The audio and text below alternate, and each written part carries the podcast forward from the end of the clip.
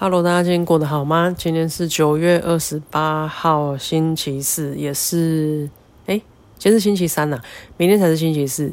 那这个礼拜很棒的，星期四上完班之后呢，就有三天的中秋假期。假期之前，嗯，应该说离开饭店之前，想要先把这个礼拜的东西先录好。那最近因为一直都在出差嘛，然后我也破我自己记录，我已经在饭店待超过一个月了，然后看起来还是会继续待下去，然后我也有点就是接受现在这样子的商务生活吧，然后呃发现一些饭店一些隐藏的设施，就平常我们平常出去旅游度假住饭店比较不会用到的东西，然后比如说像我最近就蛮常使用到就是饭店的电脑跟。呃，他们的印表机啊、影印机啊，因为通常在外面我们没有带这些东西出门，都会到超商去嘛。那其实它也很方便，但就稍微贵一点吧。这超商大概是一页三块钱。如果你印的数量稍微比较大的话，就会还蛮有感的这样。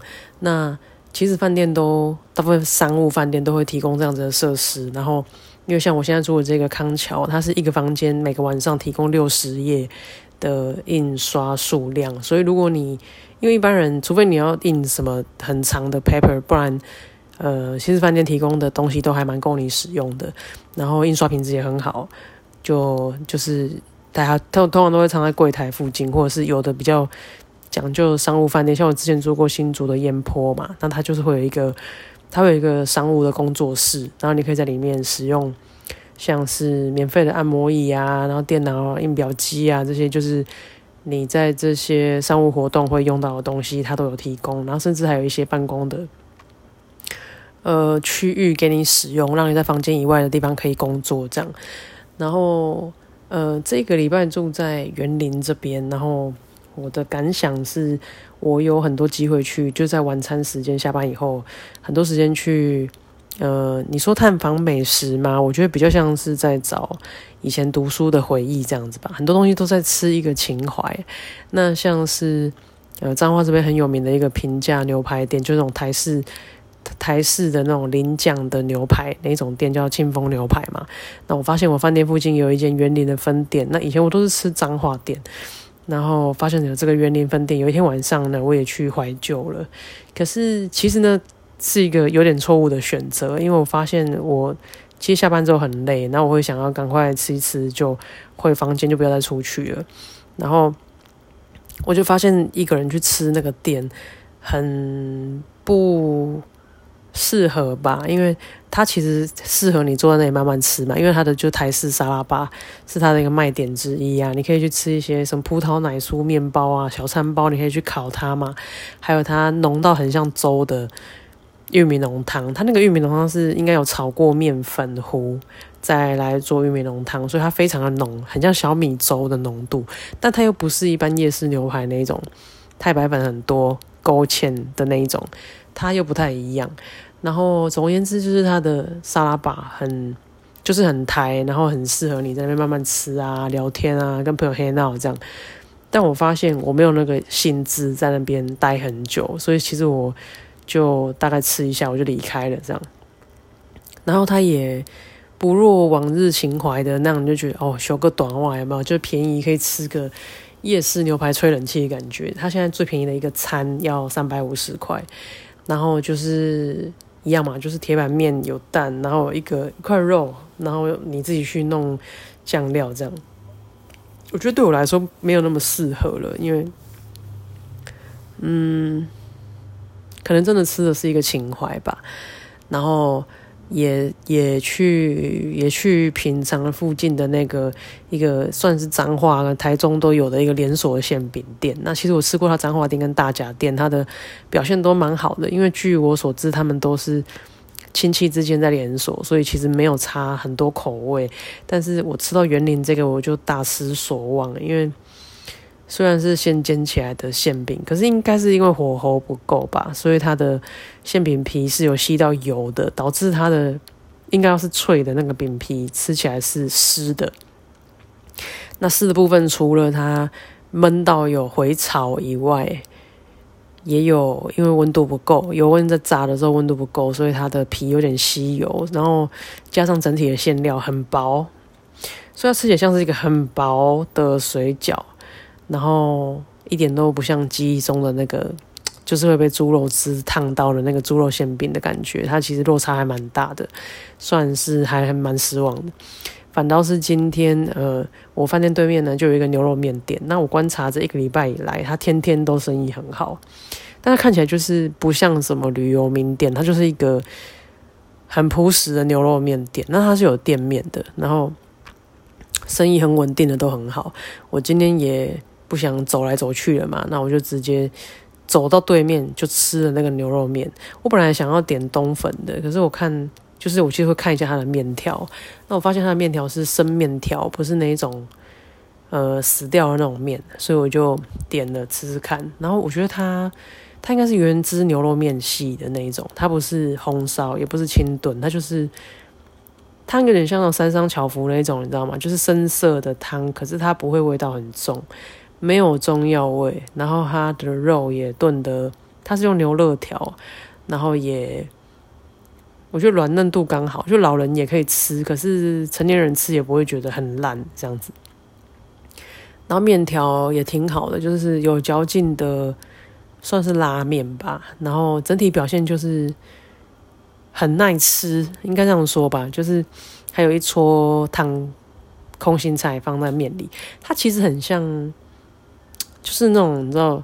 传统眷村牛肉面这样子，就是牛肉原汁汤面的那种感觉。然后我觉得口味还蛮耐吃的，就你就顺顺的吃就吃完了。那你中途你不会觉得哇超好吃汤哇多么口味怎么样，你都没有这种感觉哦。可是它就是会让你顺顺的吃，然后它上来也是够烫的，就是嗯，我就算是有水准的家常牛肉面吧，可以有机会来试试看。然后今天其实，在工作的时候发生一个事情，是嗯，有点影响到我心情的。今天呢，在工作的时候呢，因为我们工作的那个现场需要呃有一个机关需要现场的协作人员来帮我们开关，那。呃，结果我就去请了那个负责的人到现场来开关那个设备之后呢，我们就在现场施作嘛。那我在旁边就是呃看厂商施作的时候，我就发现这个人，就姑且叫他某 A 好了。然后这个某 A 呢，他就手机拿起来拍。那一开始我觉得他应该是在拍我们施工的过程。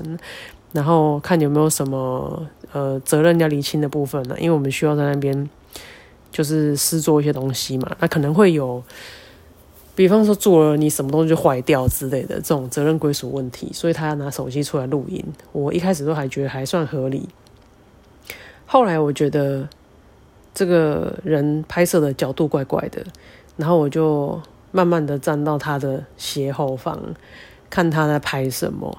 然后一开始我也在想说，他会不会是就是想要呃记录过程，看我们厂商有没有什么违规的地方啊，还是还是什么？我说我还看了一下，说哎，我们厂商哎安全帽、安全护具什么都有戴，应该是没有什么问题。这样，后来我看到他的手机荧幕，他正在放大拍摄我们现场另外一位女性工作人员，然后我就心头一惊，想说干是个变态。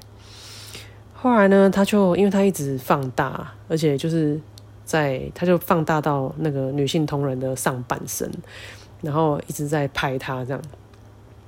然后我就站到他的身后，那他发现他身后有站人，他就换了一个角度，换到那一位女性同仁的背后，然后继续在拍他的身体。然后当然他就是一直放大。然后后来我就，呃。反正技巧性的移到那位女性工作人员旁边，然后我就跟她讲说，我就提醒她这个事情。然后这个就是这个女同事听到之后，她就躲到别的地方去嘛。然后我就跟着她一起到另外一个地方去。后来我就跟她说：“哎，你要小心，那个人一直在偷拍你这样子。”那我们这个女同事一开始也是以为啊，会不会是她想看我们有什么缺失啊？她还检查一下装备什么，说：“哎，应该都有带啊什么。”后来她才发现，那个人是在。就是变态的偷拍他这样子。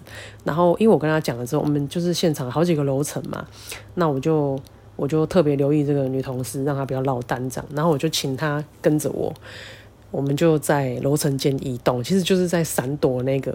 那个某 A 这样子，没想到这个某 A 呢，就一路跟随这个女同事，就是一直拿手机拍哦。然后他可能，我觉得他有点怪怪的，你知道吗？他可能拍到有点入神，他不知道他拍他的动作非常明显。然后我们在两三个楼层穿梭，他都这样跟。后来我觉得太夸张了，然后我呃，我觉得应该要让就是现场就是负责的这个就是。前辈知道，然后我就我就跟他们打个暗号，就说事情怪怪的这样子，然后我就带那个女同事进到一个房间，然后呢，这个就这个变态呢，这某 A 他竟然就追进来那个房间哦，然后你为什么用追呢？这个字眼，因为他急到跑起来，你知道吗？他偷拍，因为他的偷拍的目标在移动，他竟然急到跑起来拍。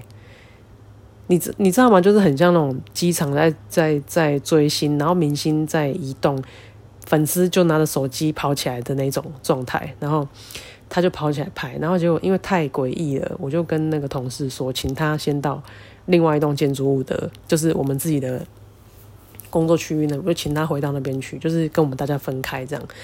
然后因为我当时不能离开现场，我就跟他说：“你手机保持畅通，你现在就立刻回去那边。”那因为我当时可以确定，就是这个某 A，因为他必须要跟我们协作，他要跟我待在同一个现场，所以他是没办法跟过去的。那这个女同事就赶快离开了嘛，因为她当时已经有感到害怕了，这样，她就赶快离开。那后来因为在场其他的男性同仁也觉得气氛怪怪的，然后后来就私底下问我，然后他们也回去，就是就是去看一下那个女同事的状况，这样。然后，呃，后来这个事情就是。是呃，应该说这个这个这个地方的工作结束之后，然后我们就回到我们工作的地方。那其他同事就问我说当时的状况，那我就如实描述嘛。那我同事就问我说：“哎，你有确定吗？你有看到他手机荧幕是在拍那个女生吗？”我就跟他说：“我确定，因为我还觉得他拍照角度很奇怪，我还去看他荧幕里面是什么东西。结果他就是在拍那个女同事，然后还放很放他放大他身体部位这样。”那我的我的前辈就跟我讲说：“那你当下怎么没有讲？当下怎么没有阻止他？”嗯，我必须说，我觉得很无奈，因为我一直在想这件事情。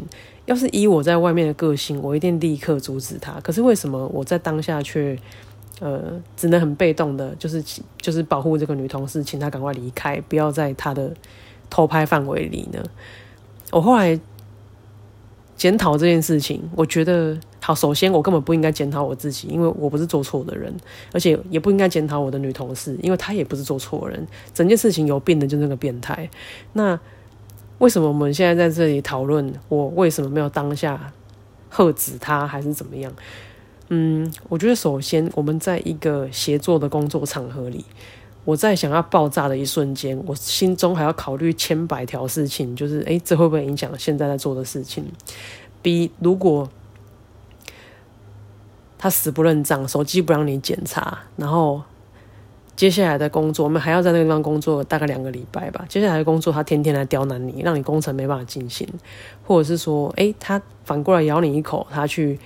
其他地方申诉，你在他就是你知道吗？欲加之罪，你来他这里破坏啊，哪边没弄好，哪边没没弄好，开始全程找你工程麻烦，让你不能验收，等等。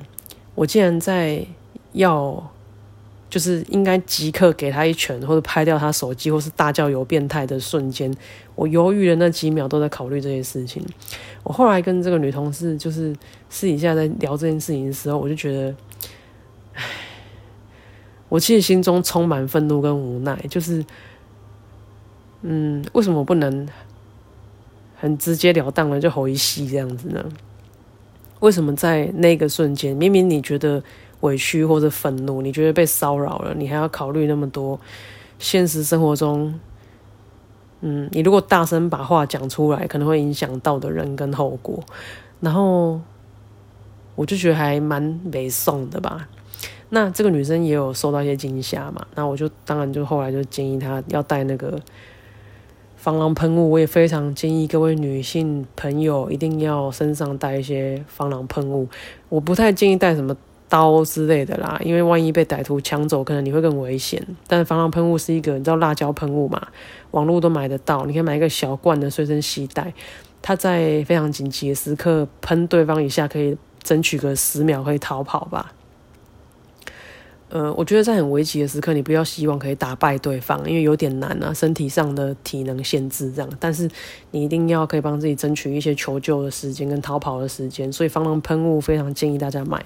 有女朋友的，呃的的的的男性听众也很推荐帮你的女朋友准备防狼喷雾。然后，呃。因为像我跟仙女身上都会有放，然后连车子的这个驾驶座门边都会放。因为有时候你停在人烟稀少的地方啊，或者是昏暗的停车场，you never know。可是你一定要让自己，呃，有点防卫心呐，然后要要有点防卫能力这样子。然后，呃，其实今天这个事情让我非常不舒服，是因为。这个人呢，因为我们已经在这个现场工作到现在是第三个礼拜嘛，我们对那个地方也有相当程度的了解。这样，那那个地方有一些驻点的人员，其中一个呢，就是我讲这个某 A，因为他从第一个礼拜就一直跟我们有接触，我们也都知道他很怪。那为什么会接触呢？因为这个人把他的识别证放在电信箱里面，那我们工作的时候会开到那个箱子。所以他第一天还第二天的时候，他就跑来跟我们讲说，我们的人拿走他的识别证，因为他识别证都放在那边，他每天都放在那边。有人会把识别证藏在电信箱里面哦。然后他说，自从我们施工之后，他的识别证就不见了。可是我们当时包商有十几个人，大家问过一轮，没有人拿他的识别证啊。重点是谁要拿那东西，又不能吃，又不是信用卡。你离开这个地方之后，那张那张那张卡根本就没有用。然后他就三天两头来问我们有没有捡到啊，有没有人拿到他的识别证之类的。然后我们都说没有了嘛，那他还是很不相信啊。那加上他在现场有一台摩托车，我之前觉得那台摩托车很怪，我还拍照给我朋友看，因为他在摩托车的仪表板跟后视镜上面粘满了那种狼牙棒尖尖的那一种针，这样子。那时候我还想说，他是不是怕猫趴在他的车上？不喜欢动物，所以他在摩托车上粘满了这些东西。然后后来到今天，就是这他今天这个变态偷拍事件。然后因为我们同事都知道这个事情嘛，他们才跟我讲说，那台摩托车就是那个某 A 的车。我觉得哇塞，他妈的一切就串起来了，就是这个神经病变态啊！然后你想说，这样子的人是怎么进到这个公司，怎么做这个工作的呢？我只能说，我觉得考试的时候没有加验一个。就是精神疾病这件事情本身就很容易让外表看不出来有潜在伤害别人可能的人，可以透过会念书进来，然后这个就很可怕。因为像今天这个，因为这个女同事是外部人员嘛，她是我们外面的承包商，她就会觉得，哈，这样子的人怎么会进到你们公司上？可是我觉得。树大必有枯枝啊！你说一个公司啊，好几万人，怎么可能都是正常的？很难呐。然后加上你心里有病，真的是看不出来的嘛。然后今天这个事情是，我觉得很需要警惕。我也跟那个女生说，你在一个男性居多的工作场域里面工作，你一定要更有警觉性。而且因为这些场地都很大，死角也很多，不会每个地方都有摄影机。然后。你一定要保护自己，你也不要让自己落单这样。然后，因为他应应该是妹妹啦，我也不知道她几岁，但是显然是受到相当程度的惊吓这样。然后，我也我也就是我也只能提醒他，然后呃，就大家互相照应这样子吧。但是今天这个事情真的让我还蛮愤怒的。然后我想到我后面两个礼拜还要继续在那边工作，还要看到那个变态，我就觉得我真的的。很难给他好脸色，就是，而且你会想说，他妈的光天化日，旁边那么多工作人员，你都敢拿手机直接对着人拍，那没人看到的地方，厕所什么的，我可不可以合理怀疑你会偷装东西呀？就是真的很不爽哎。然后，呀，我觉得有时候就是女性在呃工作场域里面，你知道，就是你知道死不死。人家开你玩笑，就会开一些哈，你会开车吗？哈，你会用工具吗？哦，你开车在路上，我要很小心。意思是女生开车技术很不好之类的。那要不然就是啊，你几岁？你有没有男朋友？你没有的话，我要排队之类的。拜托各位男性，不要觉得这种玩笑方式很可爱、很有趣、很幽默，好吗？完全没有啊，听起来就是你在骚扰别人而已啊。我几岁？我有没有男朋友？关你屁事啊！那一样，大家在工作，你也不会对男生开这种玩笑啊。那你为什么有女生落单，你就会对他开这种玩笑？然后你还觉得你很风流吗？没有啊，就只是很恶心而已啊，就是恶烂而已。然后呀，好了，就是抱怨的状况大概到这里。嗯，哎，市场话题，我觉得想跟大家讲一下。那目前虽然转的很硬，但是大家就听一下，我觉得嗯，参考一下，参考一下。目前看起来呢，还有一次升息的可能，应该至少还有一次。那大家做好心理准备，就是经济没有那么快复苏，那很容易的是会呃走进缓慢的萧条里。那我不知道大家有没有注意到，其实我上一集想讲，但我讲太多有的没的，就就没讲到美国的这个 UAW 呢，就是呃美国汽车工人。的工会，也就是说，在汽车产业、传统汽车产业里面工作的工人组成的工会，为什么会分传统汽车呢？因为电动车不算汽车业哦，电动车算科技业，尤其是像 Tesla，Tesla 做的是科技产品哦，它不是做的是汽车。那简易分辨汽车业跟电动车的差别在哪？汽车是有引擎的嘛，大家都知道嘛，要加油加机油嘛，对不对？电动车是靠马达带动的，所以电动车没有引擎的。然后他们有点不一样，一个算传产，一个算科技业这样子。那我现在讲的是呃传统汽车工业的工会里面的工人之前酝酿罢工嘛，那截至今日已经连续罢工十二天了。那他们的诉求。我觉得讲重点的诉求就是希望他们的薪水可以调高百分之四十，意思就是你本来年薪是一万块美金的，他要调高四十就变成多少？唉，我怎么突然算不出来？一万四嘛，对不对？那呃，百分之四十对对这个汽车这些汽车产业传产的资方来说，绝对是非常沉重的负担。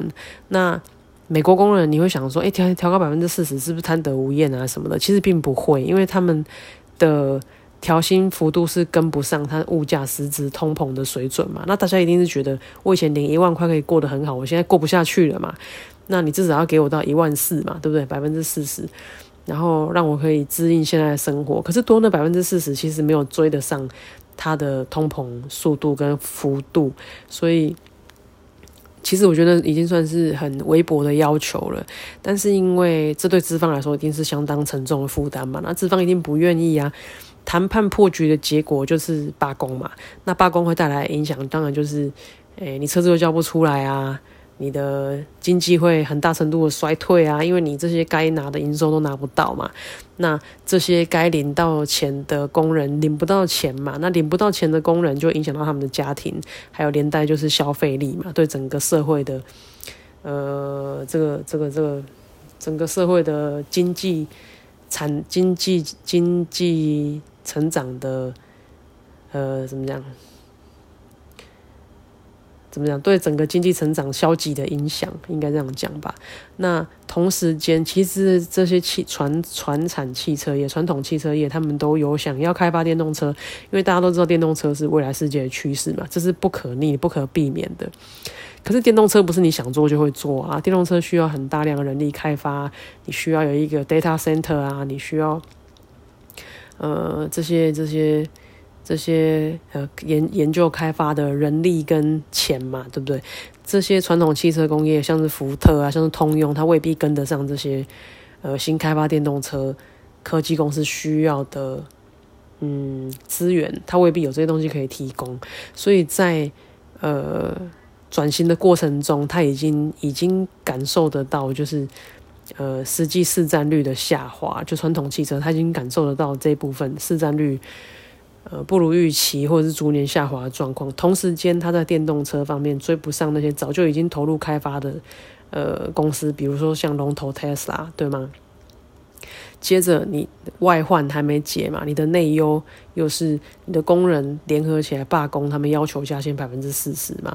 那这些呃联合美国汽车工业的这个这个工人的工会呢，他们现在得到就是现任美国总统拜登的支持哦，就是拜登是支持他们去争取。真的劳方哎，真的资劳方这边去跟资方要求提到提升到百分之四十。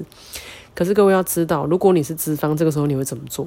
你的外内忧外患嘛，你的内忧是他们要你加钱加这么多，你的外患是其实你的营收跟你的市占逐年在下滑，被电动车打到已经快站不起来了。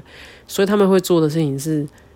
呃，原来他可能预计在未来五到十年，或是十到二十年当中，要把部分的人力用 AI、用机械手臂、全自动化工厂来取代，因为这个事情就是罢工事情的。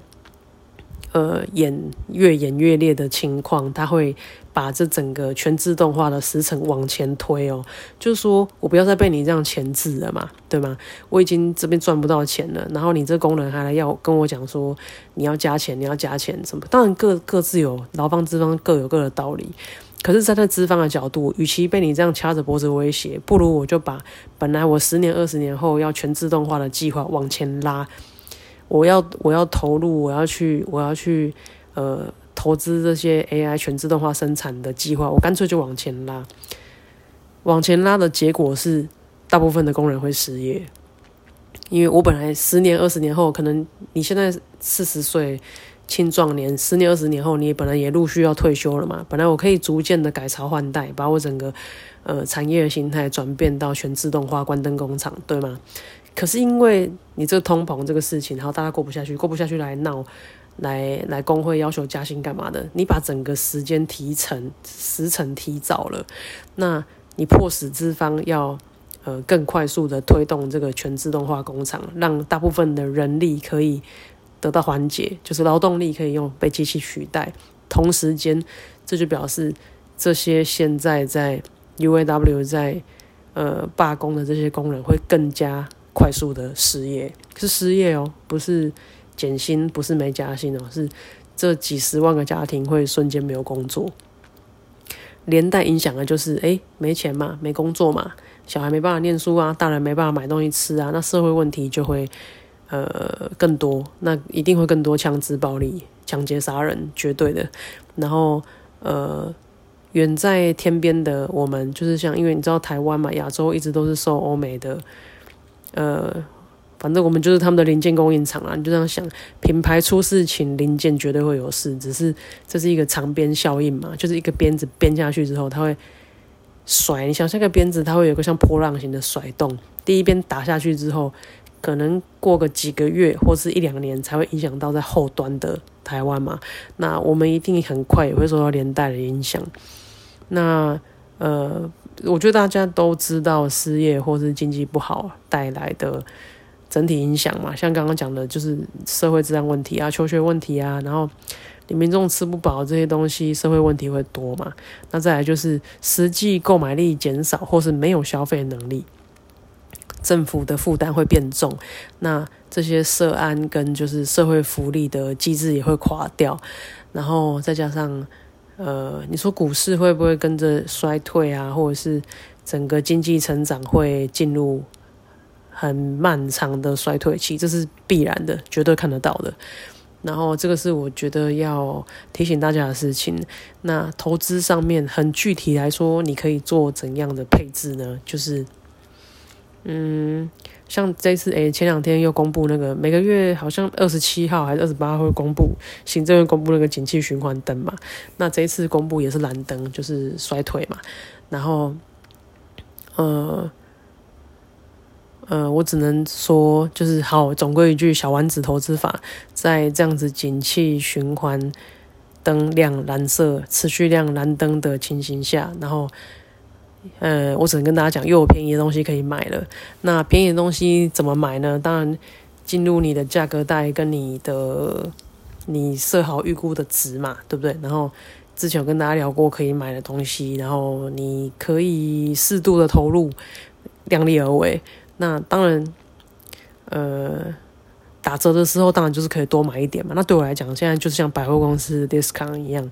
然后如果你你的主业你都很认真在上班，然后你每个月有几万块的收入啊，呃，扣掉一些生活必须花费什么的，那你还有一点钱，那还蛮建议大家一定要持续投入，好吗？持续投资，因为呃，你一定要持有资产，它才能跟得上，就是整个经济成长，还有才能抵抗整个呃通膨的飙升啊。如果你持有的持有的是现金，它基本上就是每年大概以三 percent 左右的速度在贬损。